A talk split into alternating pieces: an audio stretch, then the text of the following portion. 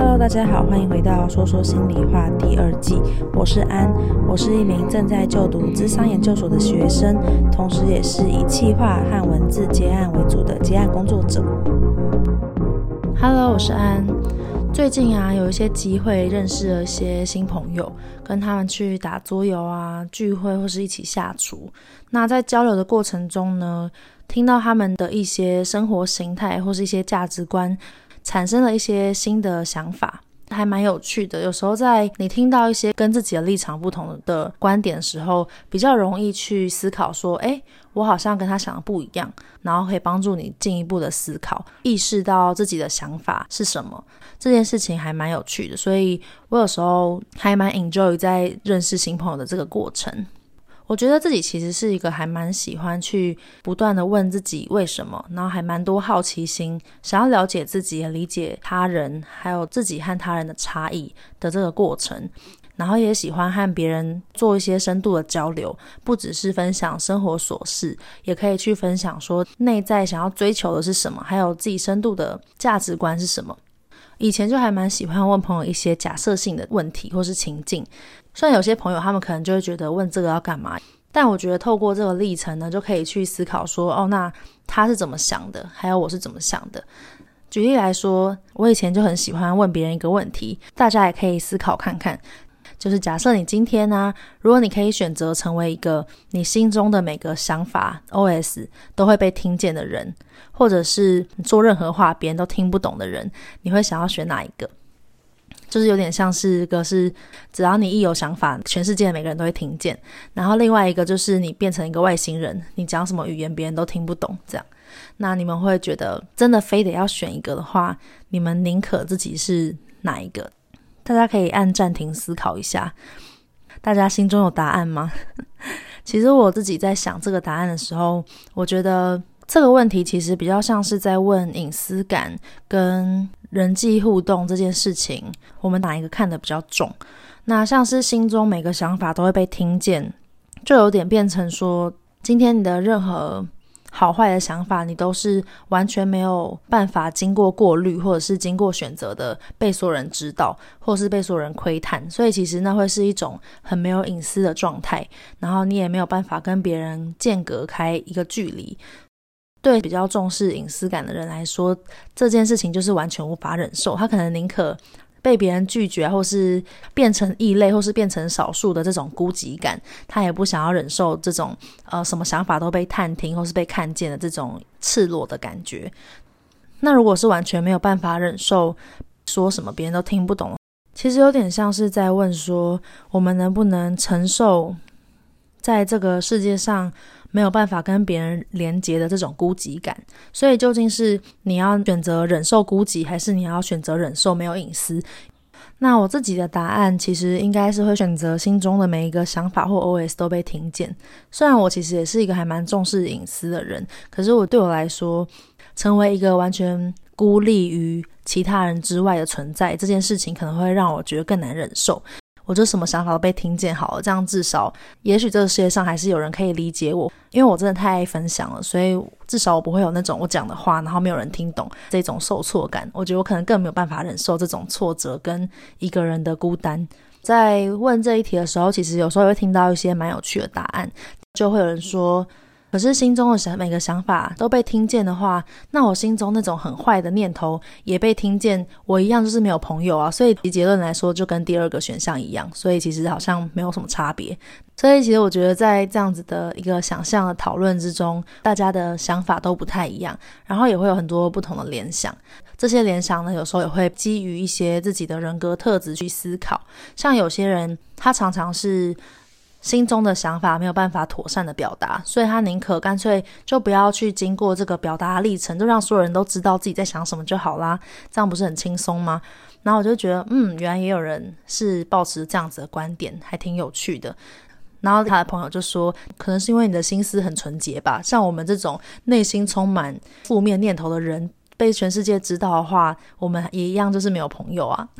就我自己在这样讨论过程中，还蛮容易获得很多乐趣的。其实有时候会发现，自己身边的朋友啊，虽然好像跟他们已经很熟识或是很了解彼此了，可是在，在可是我其实觉得人是认识不完的，因为毕竟每个人在不同的时间段内都会有不同的想法和不同的变化，在透过这样子的一些价值观或是假设性问题中，我们就可以去听到一些我们不知道的对方的面貌。说到这个啊，我就想到最近跟朋友玩的一款桌游，它叫做共感。延续我刚刚说的这个假设性问题，它是用这个假设性问题为核心，然后它会在桌面上有很多不同的情绪的牌卡，假设可能开心啊、孤单啊、自豪啊、满足，各种正负面向的不同情绪。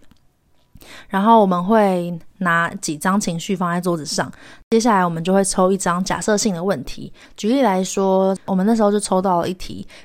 假设你看到你的家人在花园里面尿尿，你的感受是？他就问这样的题目。这游戏就是你要猜对你的 partner 的情绪。可能我想象我家人在花园里面尿尿，我觉得很惊恐。那我可能要猜一下我另外一个朋友他会觉得怎么样。那因为每一个人的个性跟特质不同，所以他们对待同一件事情的情绪啊，或是看法一定也不同嘛。所以游游戏就是好玩在你可以去探索自己对某一些议题的想法是什么，然后你也可以去了解跟你一起玩桌游的朋友们，他们对待某一件事情的看法是什么。跟大家分享我们那时候同桌在玩的时候一个有趣的题目。那时候就我们有抽到一个题目是说，假设你最好的朋友说出了一个种族歧视的玩笑，你的情绪会是什么？然后我那时候就想象我最好的朋友讲这种话，但我其实心里面觉得说他不可能讲这种话，所以呢，我自己就是拿了一个比较偏向是震惊或是意外的情绪。然后有其他的朋友，其实有跟我是相似的。同桌里面呢，也有不同的朋友，他选择的可能是羞愧。我们就会去问他说：“为什么你会觉得羞愧？”他可能就说：“哦，因为如果是当众的情境下面讲那种话，就很丢脸啊。然后身为他的朋友，也会觉得很羞愧，就会觉得有连带责任的感觉。然后也有另外一些人，就是觉得说他会感觉到厌恶，就会觉得说你怎么会讲到这种很不 OK 的话？所以他就会觉得当下就会有一种反弹的感觉。”所以，其实，在同一种情境跟假设的前提下面，很有趣的就会发现，每个人真的会有很多不一样的情绪。那这些情绪呢，可能也是来自于他们怎么去解读，还有他们的一些价值观。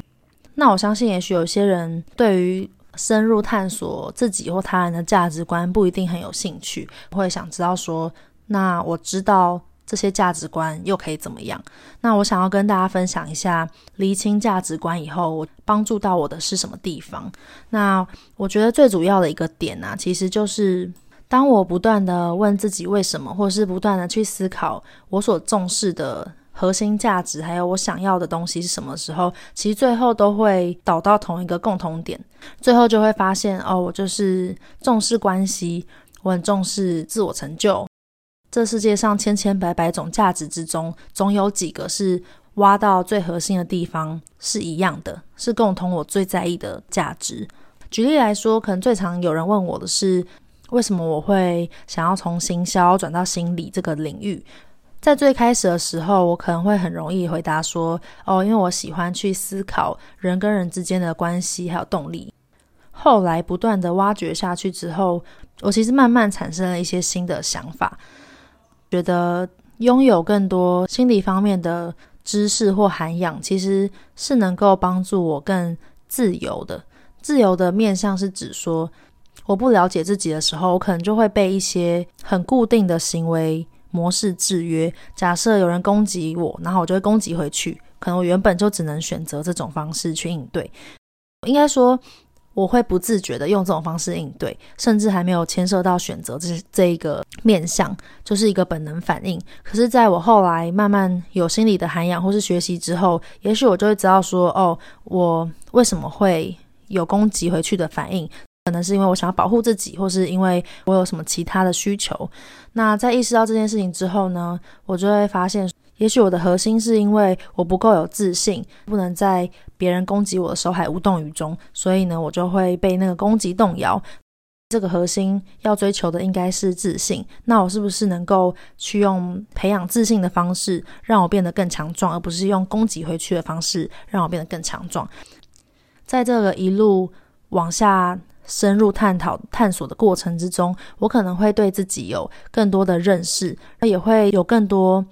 不同的选择和应对方式。在我真的找到那个核心的问题之后，在厘清这个核心问题之前，其实是不可能。因为当自己都不知道为什么自己的行为会是这样，或是自己的需求是什么时候，只是想要硬要改变掉表面的行为，基本上其实就有点像是治标不治本的方式。那我这边讲的改变呢，比较偏向是个性或是本质的面向。那如果只是说一些习惯上面的话，当然要改变某些习惯，相对来说是容易的。假设我今天从读书一小时变成读书两小时，等等的行为上面的转变，或是微微的修正，这当然是可行的。可是，或是真的就是偏向是在个性面对人，或是面对一些情境的时候，自己的那个心理状态、稳定性等等的这些，可能都还是需要去探索到比较内在的部分，才有可能去转化它。所以，其实追根究底来说，回到为什么会喜欢或是想要去追求心理这件事情，其实就是想要追求一种选择上的自由吧。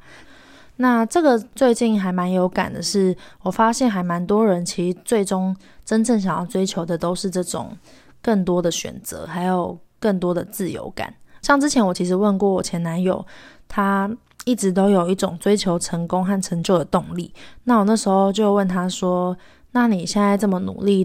你真的有钱了之后，然后呢？然后你想要什么？”其实我觉得在问这样的问题中，就可以去思考说。到底那个有钱，你只是想要追求的是社会给予你的价值观，还是是你真正有想要追求的事物？问到这个问题，有些人如果一时半刻答不出来的话，也许真的可以去思考说，那个有钱到底是不是你真正想要的，还是你只是想要获得别人的认同？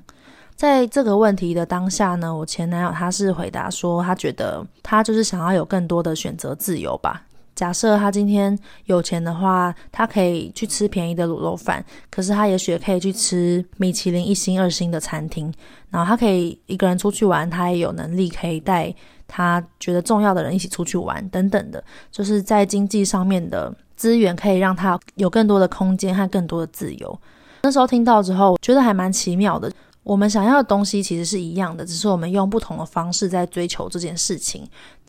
最近认识了一个新朋友，他的兴趣还蛮奇妙的。他就说他喜欢追求体能的极限，他就是会想要去锻炼自己的身体。这件事情其实不是我平常会做的，因为我平常会觉得这样很辛苦，我就会觉得这是在受苦的过程。所以呢，我就觉得蛮有趣，很少听到有人这样讲。所以我就问他说：“那为什么他会喜欢做这件事情？想要知道他背后在追求什么？”结果他居然也。不约而同的讲出了跟我还有我前男友一样的答案。他就说他觉得很想要追求的是身体上的自由，就觉得当今天身体变得更有力量或是更强壮，他可能可以到达他想要的地方去攀爬、去奔跑，可以去救人一命，或者是可以抱起他觉得重要的人。透过这种体能的的训练，在身体行动的方面也拥有更多的自由。我就觉得，居然在这三个完全截然不同的面向之中，我们大家在追求的却是同一种目的，在追求同样的价值。透过今天的分享啊，我也很想要问问听众们，你们现在的生活是什么样子的？生活的方式，还有你们在追求的那个目的是什么？想象你们真的达成的话，能够满足你们的是什么？我也很好奇，大家真正内心向往和追求的那个价值是什么？欢迎大家在 Apple Podcast 留言告诉我。那如果最后问自己的时候，发现其实答不太出来，或者是想要的这个目标不一定是自己真正最终的目的，我觉得其实也很好。也许可以去想想看，怎么样更靠近自己内在这个最终想要达成的目的。那就祝每个人都能够慢慢的找到自己的定位，慢慢的往想要的方向靠近。那我这一集的主题就到这边喽。对这一集主题有兴趣的朋友们呢，欢迎分享给朋友。那也欢迎小额的赞助我，让我持续做出好的创作作品。我们下集再见喽，拜拜。